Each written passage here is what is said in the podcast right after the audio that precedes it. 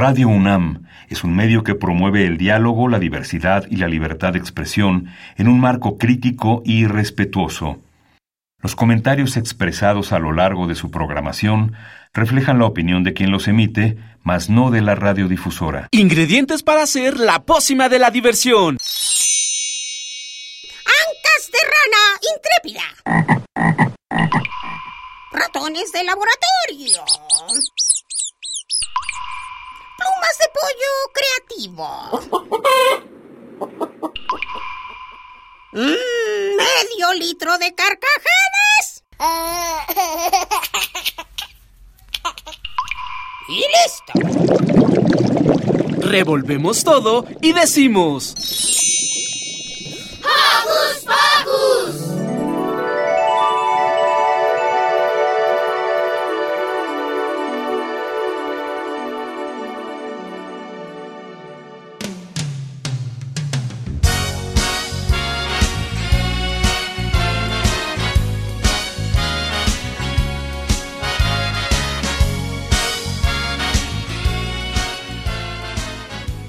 Bienvenidos, queridos Hocus Pocus, a un sábado más de Hocus Pocus. Soy Santi y estoy muy contento de que nos sintonicen nuevamente. Les mando un apapacho sonoro. Y yo soy Silvia y como Santi estoy feliz de que nos puedan acompañar a esta emisión que es pensada en los más pequeños de la casa. Y antes de nada queremos mandarles saludos a los conductores. También agradecerle al equipo de producción, Car, Alejandra, Pablo y Daniel. Y por supuesto no puede faltar un beso cariñoso para Alex. Ahora sí, Santi, empecemos. Sí, porque hoy en Hocus Pocus Nuestro querido Daniel Sandoval conversó con Pavel Luna, jefe de investigaciones y difusión del Museo del Caracol. ¡Wow! Ya quiero saber más de este museo. Después también tenemos una cápsula de Ale Matamoros sobre uno de los cuentos de las niñas rebeldes. Además, Car platicó con las actrices de la obra de teatro Katsumi y el dragón. Y para terminar regresa a nuestra sección sanadora, que en esta ocasión hablará de las primeras eyaculaciones en los niños.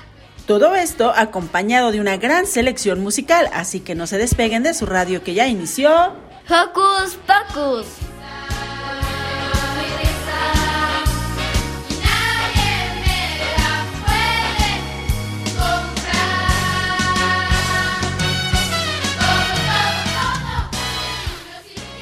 Recuerden seguirnos en nuestras redes sociales. Lo pueden hacer desde su compu, tablet o celular con ayuda de su mamá o, se- o de su papá. En Facebook estamos como Hocus Pocus Unam. Danos un like, comparte y comenta todas nuestras publicaciones y también mándanos tus recomendaciones musicales. Ahora que si lo prefieren, en Twitter estamos como arroba Hocus Pocus-una. Síguenos y pica el corazoncito en todas nuestras publicaciones. Para ir calentando motores, comenzaremos con nuestra querida Mariana Mayol, porque con este calor que hace, ¿a quién no se le antoja una? Agüita de limón con chía.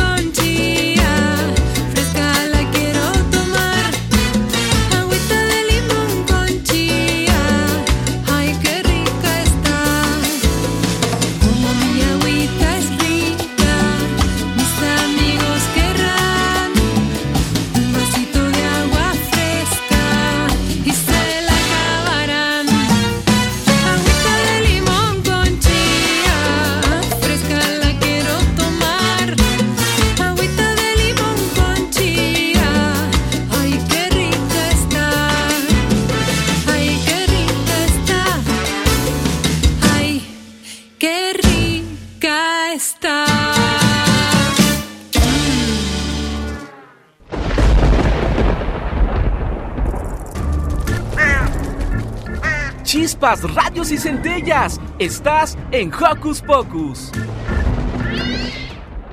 El Museo del Caracol es un museo muy joven, pues tiene apenas 58 años. Se creó en 1960 y el 25 de febrero de este año reabrió sus puertas.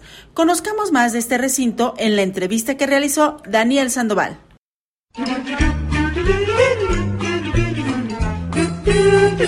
¿Listo micrófono? ¡Yeah! ¿Listo invitado? ¡Yeah! ¿Listas las preguntas? ¡Yeah!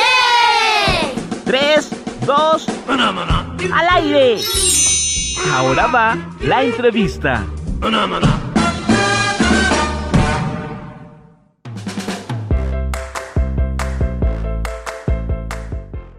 Hola amigas y amigos de Hocus Pocus, yo soy Daniel y hoy vine al bosque de Chapultepec para visitar a mis queridos amigos del Museo del Caracol. Y aquí se encuentra conmigo Pavel Luna, jefe de investigación y difusión del Museo de Caracol. ¿Cómo estás Pavel? Querido Dani, queridos amigos de Hocus Pocus, qué gusto me da estar aquí con ustedes el día de hoy y qué bueno que nos acompañan para visitar este maravilloso Museo del Caracol. Pues muchas gracias por habernos invitado, Pavel. Y antes de que nos cuentes todo acerca de este museo, me gustaría que nos contaras algo sobre ti, qué estudiaste o cuál fue el camino que te llevó a ser parte del Museo del Caracol. Bueno, pues yo soy historiador, yo estudié historia en la UNAM y pues la verdad es que los caminos que me llevaron al caracol son pues un tanto curiosos. Yo conocí este museo gracias a uno de mis queridos maestros, don Álvaro Matute, también gran profesor querido, muy querido en, en la UNAM, y él fue el que nos invitó la, eh, por primera vez a que visitáramos este Museo del Caracol. Y cuando yo lo fui a visitar por primera vez, pues quedé sorprendido porque es un museo fantástico, es un museo precioso, es un museo en el que uno pasa un rato muy, muy agradable. Y entonces, pues así fue como yo decidí que, pues quería dedicarme, sí quería eh, dedicarme a la historia, pero quería dedicarme a los museos, quería contarle historias a la gente, quería que la gente se sintiera identificado, eh, identificada con el pasado, que conociera historias bonitas y y demás, ¿no? Entonces, bueno, pues así fue como en 2013 empecé a trabajar en este muy querido Museo del, Caracol y bueno, pues desde entonces aquí estoy haciendo todo tipo de cosas y además pues una cosa muy bonita de, trabajar en un museo es que uno nunca se aburre, e, es un trabajo que invita siempre a la creatividad, siempre tienes que ser propositivo, siempre tienes que estarte reinventando, ¿no? Y además, pues estar en contacto siempre con el público, con la gente, pues es algo siempre fantástico y siempre maravilloso. Sí, debe ser un gran trabajo estar en un museo.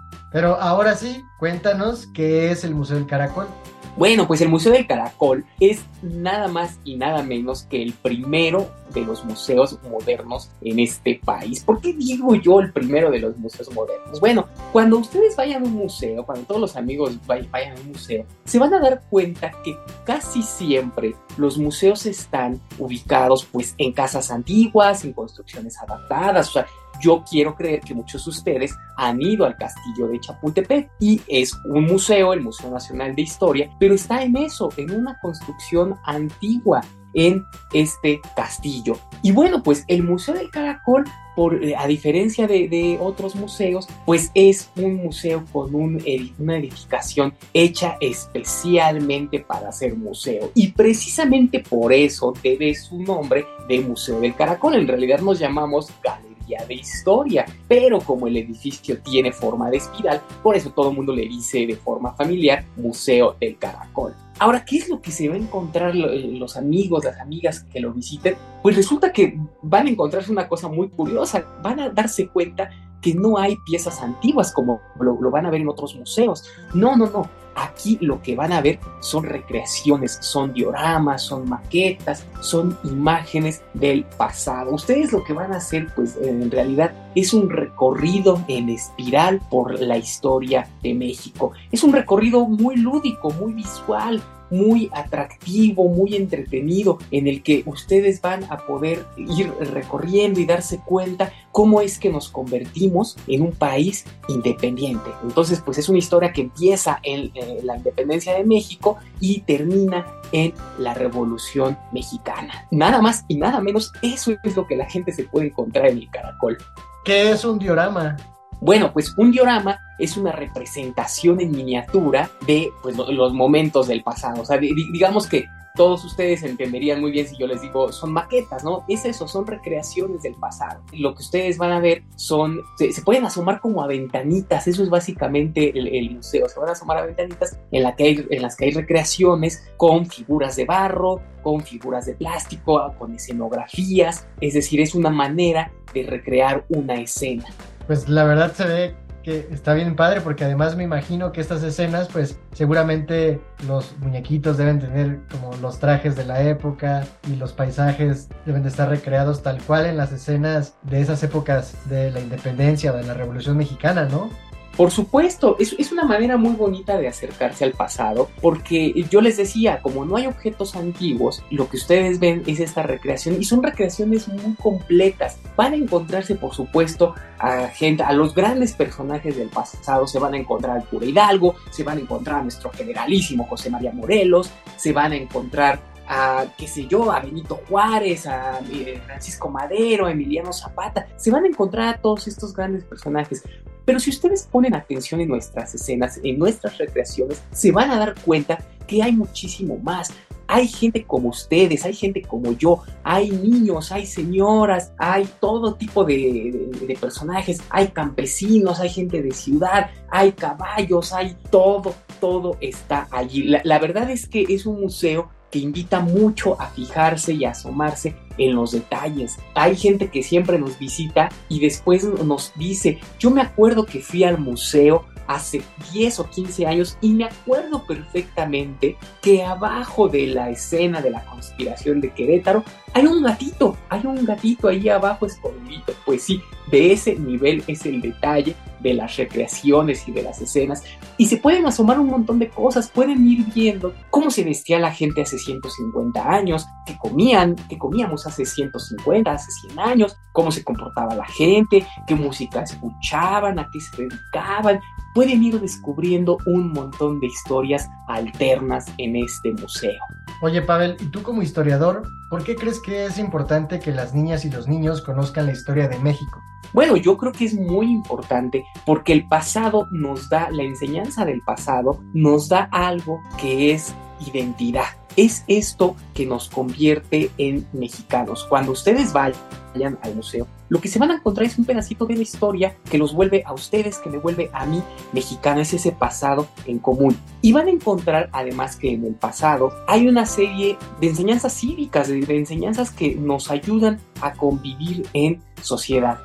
Sí, en verdad es que estudiar la historia creo que sí es saber las cosas que han pasado en nuestro país y como que de alguna manera conocer eso hace que tengamos una identidad propia. Pero a mí me gustaría preguntarte, porque una de las cosas que me gustan mucho del Museo del Caracol es que, como tú ya nos dijiste, es que la edificación es en forma de espiral, entonces tú vas de arriba hacia abajo, ¿no? Sí es, la verdad es que si uno recorre en patineta o en patines el museo, tendríamos que tener mucho cuidado de no accidentarnos. Pero es en efecto un edificio muy bonito porque lo vas recorriendo sin bajar escaleras. Son dos pisos de museo y de pronto la gente no se da cuenta que está bajando, que está descendiendo. Es bajar en una espiral que de pronto no se siente y te va llevando de manera que no te puedes perder. Es un recorrido lineal, ¿no? Vas, vas siguiendo estos grandes acontecimientos del pasado y el propio museo es el que te, te va trayendo y te va llevando a través de esa espiral. Y aquí me gustaría que le contaras a las personas que no conocen el museo qué se van a encontrar en la parte de hasta abajo, porque hay un detalle que es muy bonito y también en la parte de hasta arriba, o sea, digamos no desde la entrada, sino en la parte pues mucho más alta del museo. Me gustaría que nos contaras aquí como para que las personas que todavía no han ido al museo pues tengan ahí curiosidad por darse una vuelta. Claro, lo que van a encontrar, se van a dar cuenta que el museo, como yo les decía, es una gran espiral por la que van a descender, pero resulta que esa espiral está sostenida por un cono, un cono en la parte central. Cuando ustedes terminen su recorrido, lo que van a encontrar es un recinto dedicado a la Constitución mexicana. Como yo les decía, el recorrido empieza en, la época de la independencia y termina en la Constitución de 1917, que es nuestra actual Constitución. Entonces este recinto que se van a encontrar es, un espacio maravilloso, es un espacio precioso, porque imagínense ustedes, es un lugar en el que están representados los colores de la bandera. Se van a encontrar en una salita en el que las paredes son de tesontle rojo, como el color rojo de nuestra bandera. Se van a encontrar en el que hay un portaestandarte que es color verde, como el verde de nuestra bandera. Y se van a dar cuenta que el piso es de mármol blanco, es decir, allí están representados nuestros colores patrios. Y en esa sala hay un gran y enorme águila que es obra de los, uno de los artistas más importantes del siglo XX mexicano, que era José Chávez Morado, y es un águila grandiosa hecha de cantera y esa águila custodia nuestra constitución. Entonces, de veras, lo que yo les estoy platicando es poco, es un espacio que realmente tienen que conocer para poderlo disfrutar. Y en la parte de hasta arriba del museo, cuéntanos del jardincito que hay. Bueno, resulta que como al final del día estamos en el bosque de Chapultepec, pues el museo se tiene que integrar al paisaje, ¿no? Entonces lo que hay arriba, pues es una, un jardín aéreo, es una terraza en la que van a poder tener una vista maravillosa de la Ciudad de México, van a poder ver el bosque, van a poder ver los confines de la ciudad y todo esto acompañado de un jardín, de un jardín que tiene plantas y especies meramente mexicanas. Entonces ustedes van a poder hacer un recorrido en el que van a descubrir de todo y van a ver de todo. Tienen el paisaje, tienen la historia y tienen también el arte en un mismo lugar. Sí, es un buen plan para ir, ir luego al bosque de Chapultepec y luego pasarse al Museo de Caracol. Hoy sabemos que durante la pandemia muchos museos tuvieron que cerrar y el Caracol pues utilizó este momento para poder renovarse. ¿Nos podrías contar acerca de esta nueva renovación y nueva apertura del museo? ¿Qué hay de nuevo que no había antes y qué se encontrarán las niñas y niños que vayan a visitar ahora el Museo del Caracol? Claro, pues eh, resulta que la, pandemia fue un gran reto para, para, el Caracol como para todos los museos, ¿no? Y nos obligó a cerrar, nos obligó a alejarnos de nuestro público, estuvimos haciendo actividades a, la distancia como todos los demás museos, pero aprovechamos este tiempo para hacer trabajos de renovación. Entonces lo que ahora pues se van a encontrar es un Caracol muchísimo más guapo, van a ver que hay una nueva iluminación, van a ver que hicimos trabajos de mantenimiento en el edificio en general.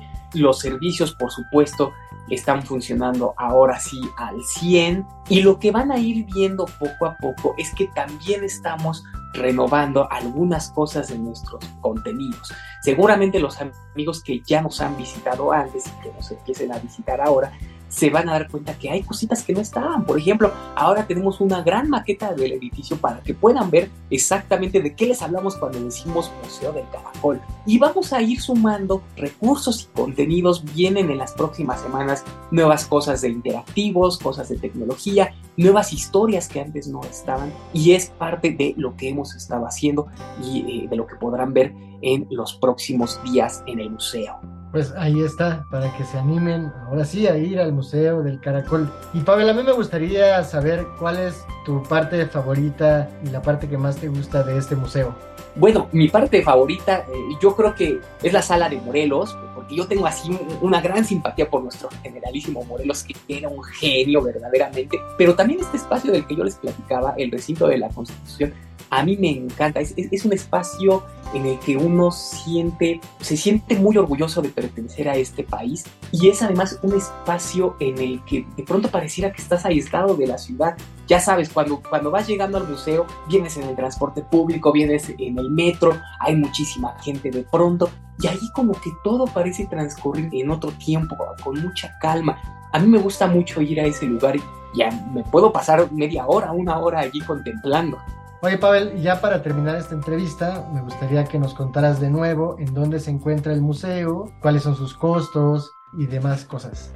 Claro, pues el Museo del Caracol está en la primera sección del bosque de Chapultepec. Ustedes suben por la misma rampa que los lleva al castillo y unos 200 metros antes allí se van a encontrar la desviación que los lleva al Caracol. Y estamos abiertos de martes a domingo de 9 de la mañana a 4.15 de la tarde. Ya saben que todos los amigos menores de 13 años o si son estudiantes y tienen credencial vigente, los profesores, los adultos mayores o las personas con discapacidad pues no pagan boleto de entrada al museo. Y los domingos pues ya saben, la entrada es gratuita siempre para todos los mexicanos. Así que pretexto no hay, es un espacio que todos los amigos tienen que conocer.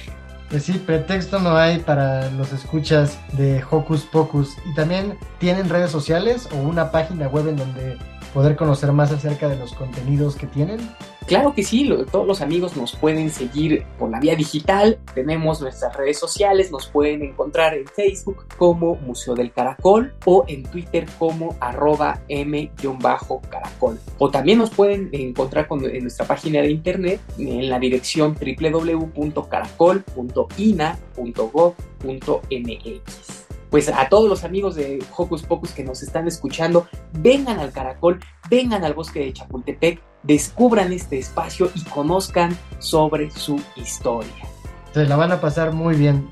Así es. Pues muchísimas gracias, Pavel Luna, quien es jefe de investigación y difusión del Museo del Caracol. Muchas gracias por habernos invitado y por habernos contado la historia de este museo que está muy bonito.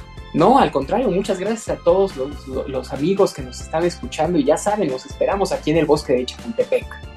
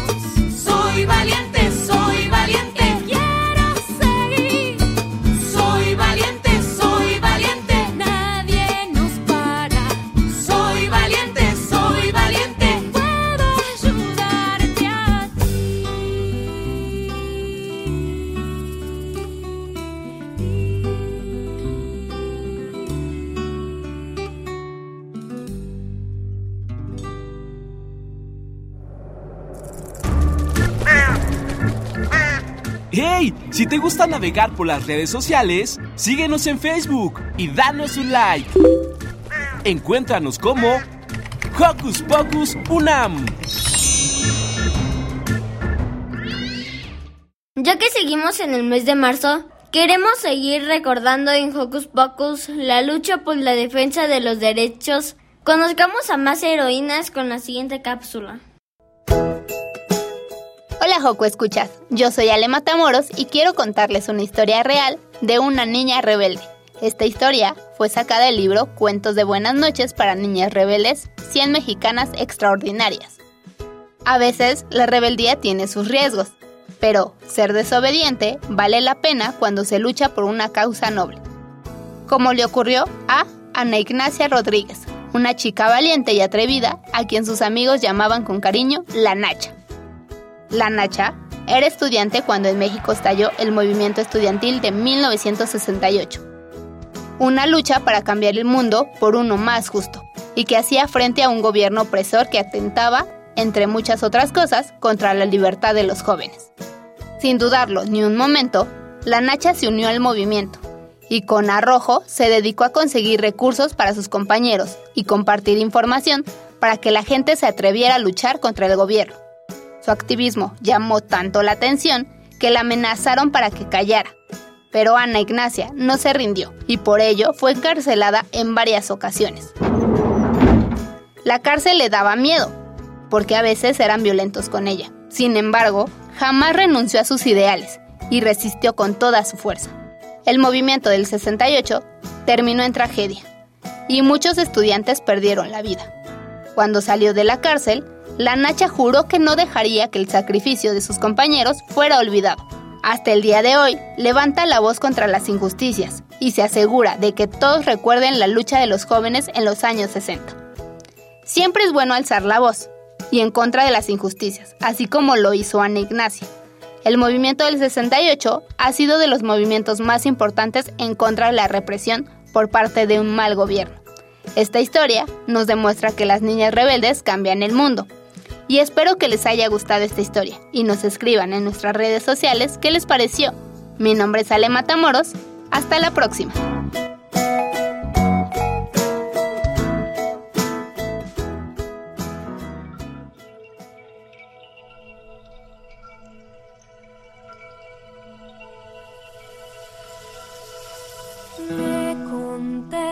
Por la orilla del agua desde que yo recuerdo, no sabiendo el por qué. Nunca la perfecta niña he sido, de vuelta al agua he venido, es duro y lo intentaré. Una y otra vez cada ruta que hay sendas que tome me regresarán al lugar aquel donde anhelo estar y no hay que ir jamás. Ese punto en que están cielo y mar me llaman y yo que sé cuán lejos es si el viento en mi vela de acompañarme ya si voy ignoro aunque tan lejos voy. Yo sé bien que todos en la isla son felices en su isla. Por designio todo es. Yo sé bien que todos en la isla cumplen bien sus papeles. El mío es rodar tal vez. Puedo liderar, darnos fuerza hoy y contenta Seguir mi actuación, mi voz interior, canta otra canción.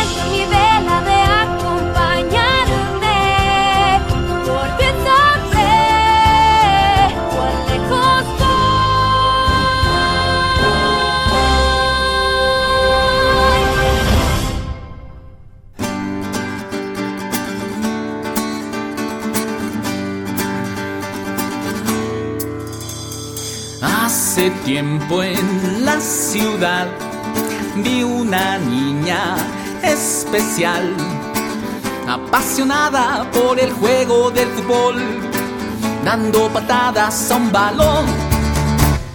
Sin embargo, sus papás piensan como los demás, que a las muñecas ella tiene que jugar para aprender a ser mamá.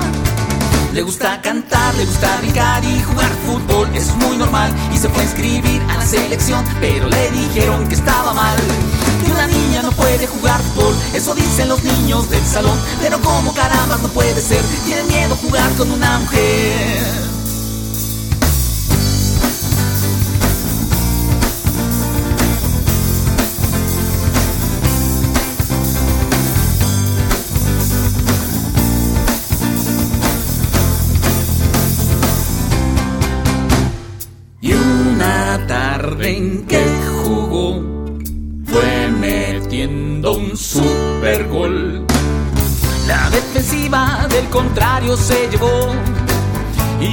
Portero hasta lloró. Desde entonces, como ven, ya ha metido más de 100. Muchos equipos ya la quieren contratar y hasta la quieren sus papás. Le gusta cantar, le gusta brincar y jugar fútbol, es muy normal. Y se fue a inscribir a la selección y le dijeron que estaba bien. Que una niña sí puede jugar fútbol, eso dicen los niños del salón. Pero como caramba no puede ser, todos quieren jugar con una mujer.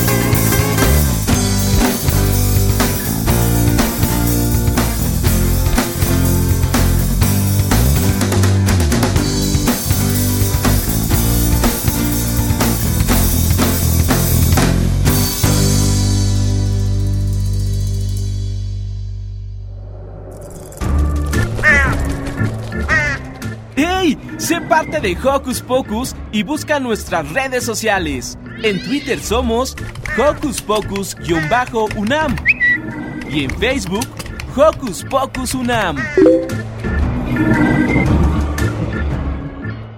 Y siguiendo con la defensa de los derechos de las mujeres, qué mejor que inspirar a las niñas con una obra de teatro. Se trata nada más y nada menos de Katsumi y el dragón. Escuchemos los detalles a continuación. ¿Qué hacer este fin de semana? Ver, escuchar, sentir, reír, disfrutar. ¿Qué hacer en tu tiempo libre? Aquí te recomendamos.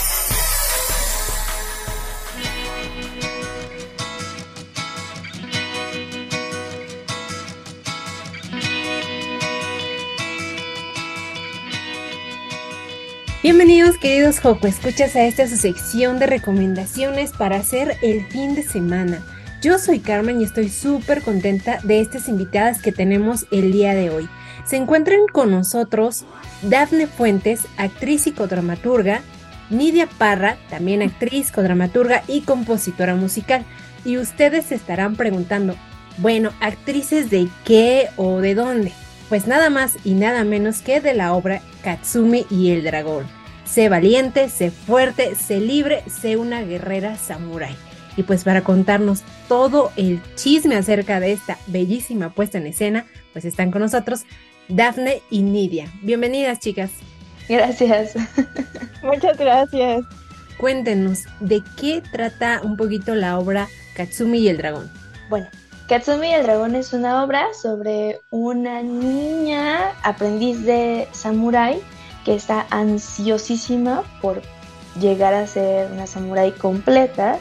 Y en medio de esta ansiedad y estas ganas de ya ser grande y de saltarse todos sus procesos, pierde un objeto que es muy importante para este universo que es el mundo de Nopa y tiene que enfrentar varias pruebas hasta conseguir o más bien reconseguir, olviden las palabras, eh, y hasta que lo logre, pues estará ahí luchando con el villano, con su adversario, y ya veremos si se convierte o no en, en una guerrera samurai.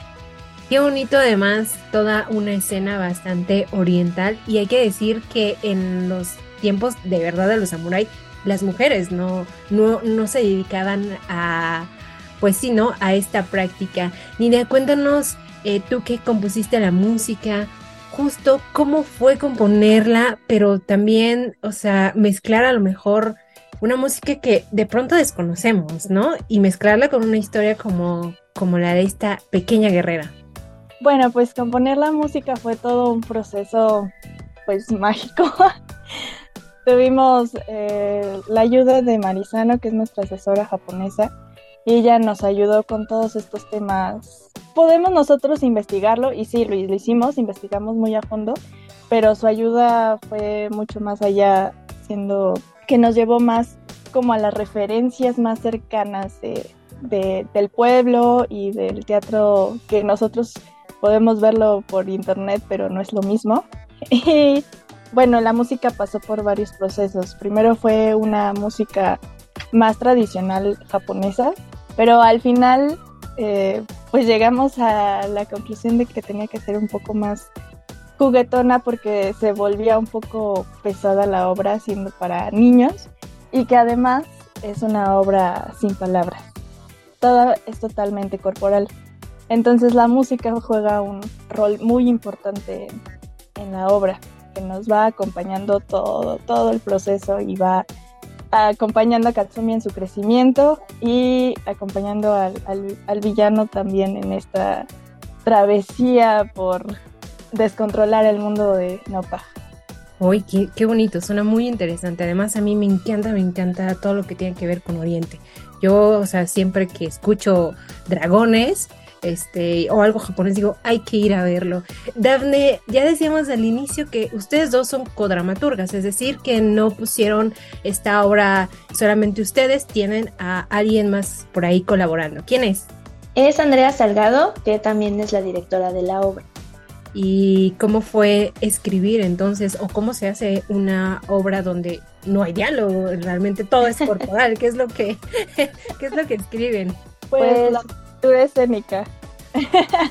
o sea, se van como dibujando las acciones de lo que va pasando e-, en escena. Y bueno, empezamos, Daphne y yo, bueno, muy al principio empezamos con otra compañera que muy al principio nos, nos dejó en el camino y luego nosotras dos continuamos ese camino de escritura de la partitura escénica y a la mitad se unió Andrea Salgado a nosotros porque justo nos dimos cuenta que faltaba ahí algo de claridad. Sí, faltaba un ojillo, un ojillo justamente de, directora que terminara como de redondear las cosas, porque bien Nidia y yo somos actrices y bailarinas y ella es músico además, ¿no?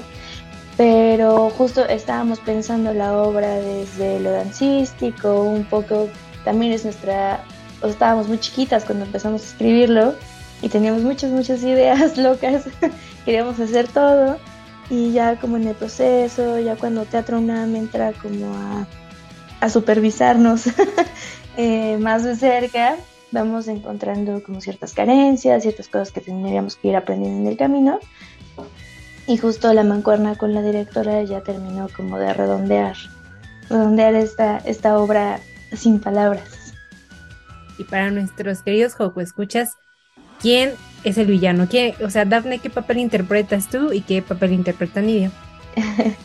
yo soy Katsumi. Y yo soy el dragón. ¿Y cómo, cómo fue su proceso artístico para entrar en personaje? Porque pues realmente como decimos, es todo muy corporal. ¿Cuál fue su mayor reto? Pues hubo muchísimos retos. Eh, sí, Katsumi y el dragón, bueno, yo hago la similitud con la travesía que hace Katsumi en la historia con nuestro proceso personal, tanto artístico como, como personal. Este, sí fueron muchísimos retos. Eh, yo en lo personal con el, el dragón, además de que es una obra sin palabras, es una obra donde utilizamos títeres y yo uso máscara. Y como está inspirada en la cultura japonesa, está inspirada en el origami y los títeres y la máscara son muy, muy de origami, muy de muchos ángulos. Entonces, yo con la máscara de dragón sí tuve este, pues muchísimo aprendizaje corporal, de, además de usar una máscara y poner todo el cuerpo, encontrar los ángulos adecuados para darle como algún sentimiento y encontrar otra cosa además de la gesticulación que no se me ve nada, encontrar otra otra parte del cuerpo para gesticular, para que ese gesto se pudiera transmitir a, a las personas y pues también, aunque no hay palabras, hacemos algunos efectos con las voces.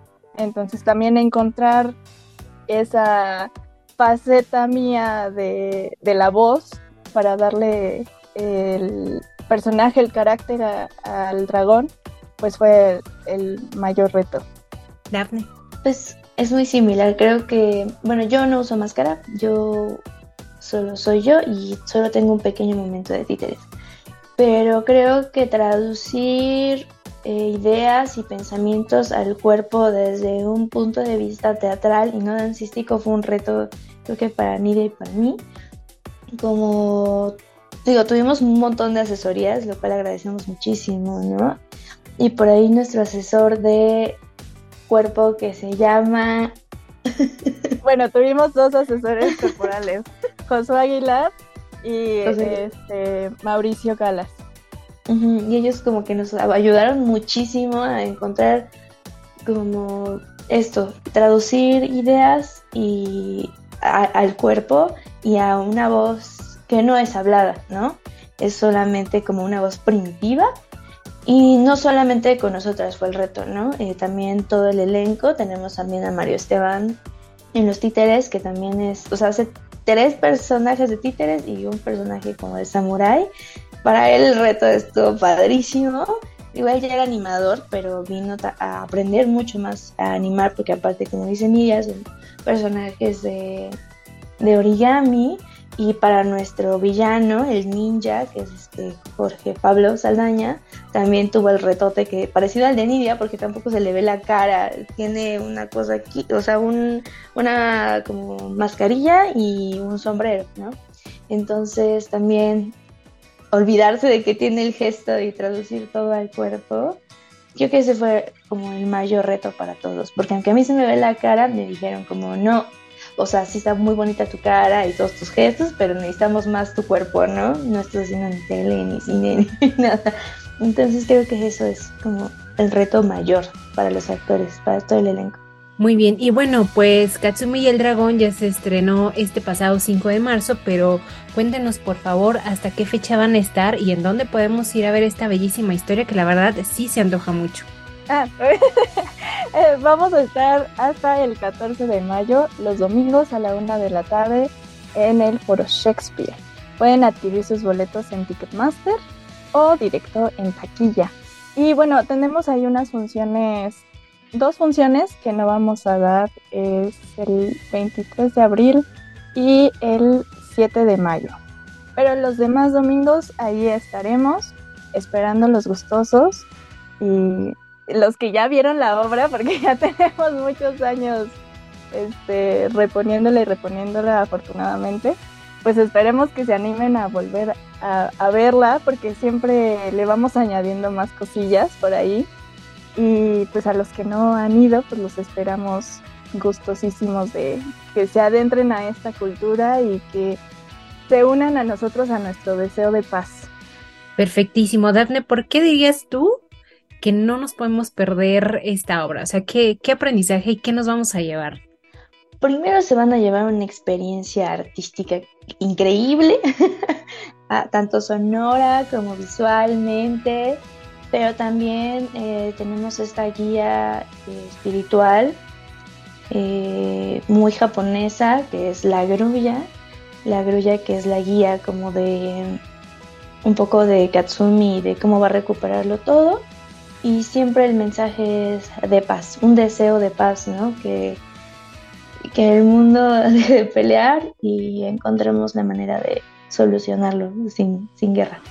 Y aparte en un mes bien importante que estamos, que es este marzo, el pasado 8 de marzo, Día Internacional de la Mujer, y qué belleza que sea una niña protagonista la de esta historia. Pues muchísimas gracias a Daphne Fuentes y Nia Parra por estos minutos aquí en Hocus Pocus. Muchas gracias a ti, Carmen, y a todos. Muchas gracias. Gracias a ustedes y nosotros seguimos en Hocus Pocus.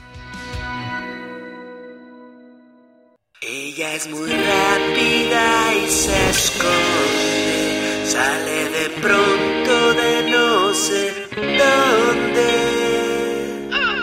Ella es muy rápida y se esconde,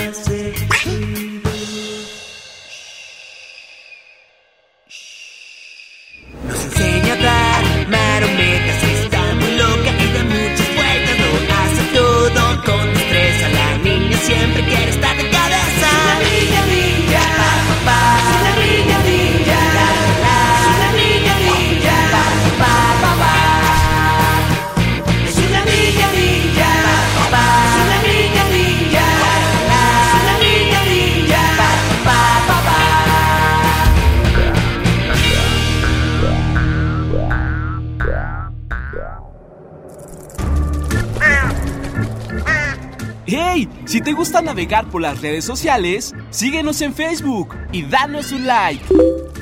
Encuéntranos como Hocus Pocus Unam.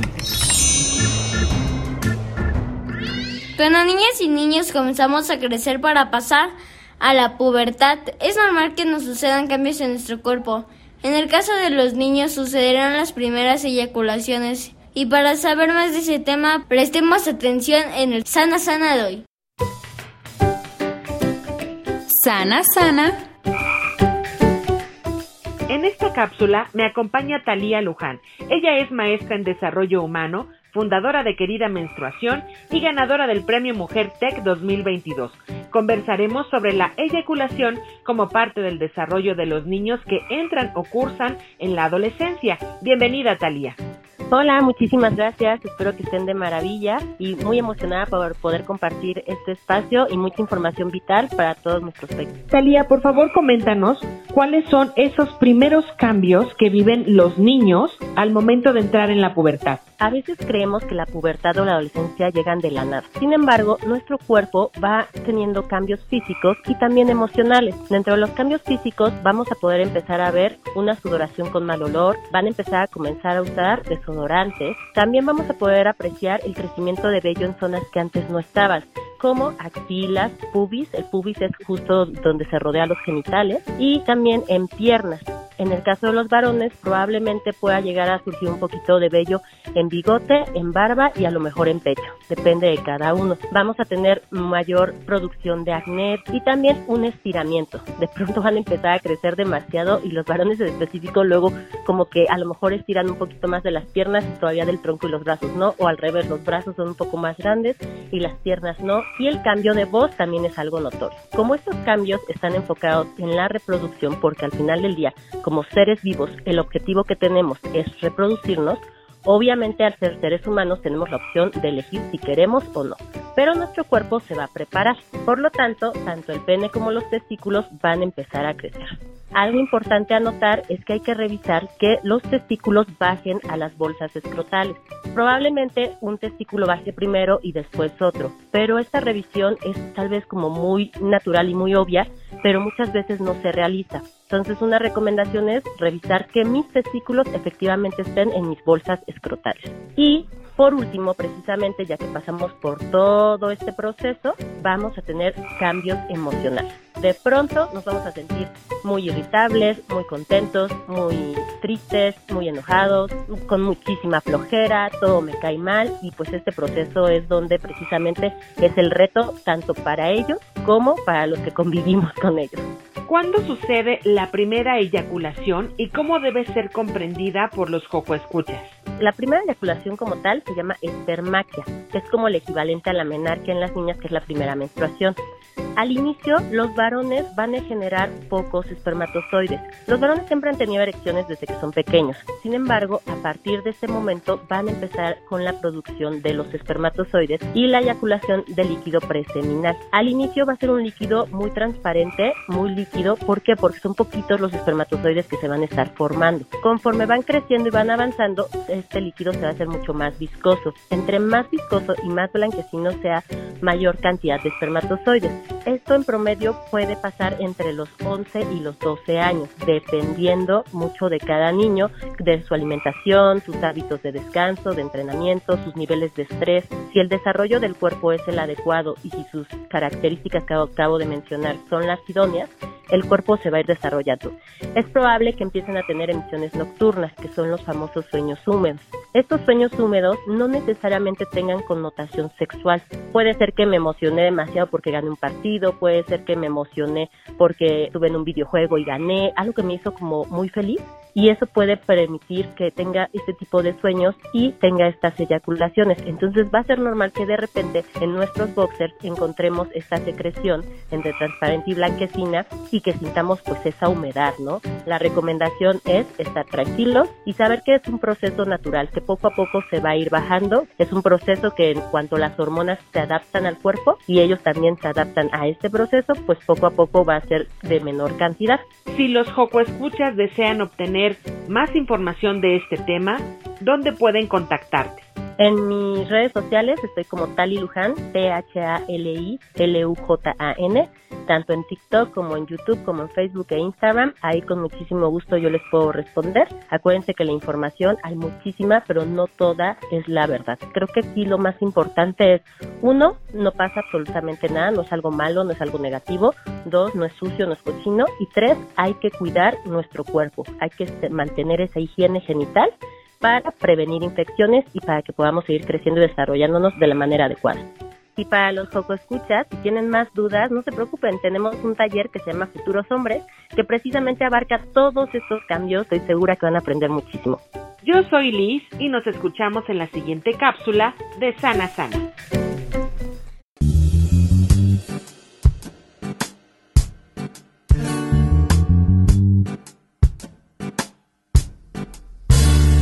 Está encogiendo todo y pronto no cabré. Si ya no me acomodo, seré como Gulliver. Está encogiendo todo, la casa y mis papás si siguen encogiendo me tendré que mudar, pues no los quiero apachurrar. Mi ropa favorita toda se encogió, Tuvieron que comprarme otros zapatos. Me aprieta la pijama y me aprieta el calzón. Que decidí quitarme hace rato. La cuna en que dormía cuando era bebé. Ahora la ocupan mis juguetes. Y como en esta cama ya no voy a caber, empezaré a dormir en un tapete. Y es que está encogiendo todo. Y pronto no cabré.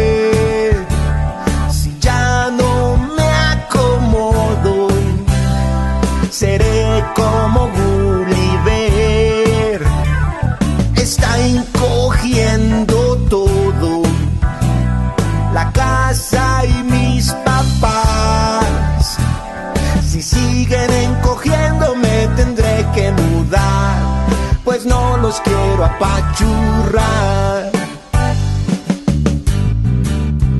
El triciclo. Ya no quepo. Me van a tener que comprar una bici nueva. Las rayas con que marca mi mamá en la pared. Mi altura, mi estatura, mi tamaño. Ayer que las miraba no lo pude creer. Se van más para abajo cada año. El timbre de la puerta y el apagador. Ya toco sin pararme de puntillas. Y como los adultos también van de bajón, en sus ombligos les hago cosquillas. Porque está encogiendo todo.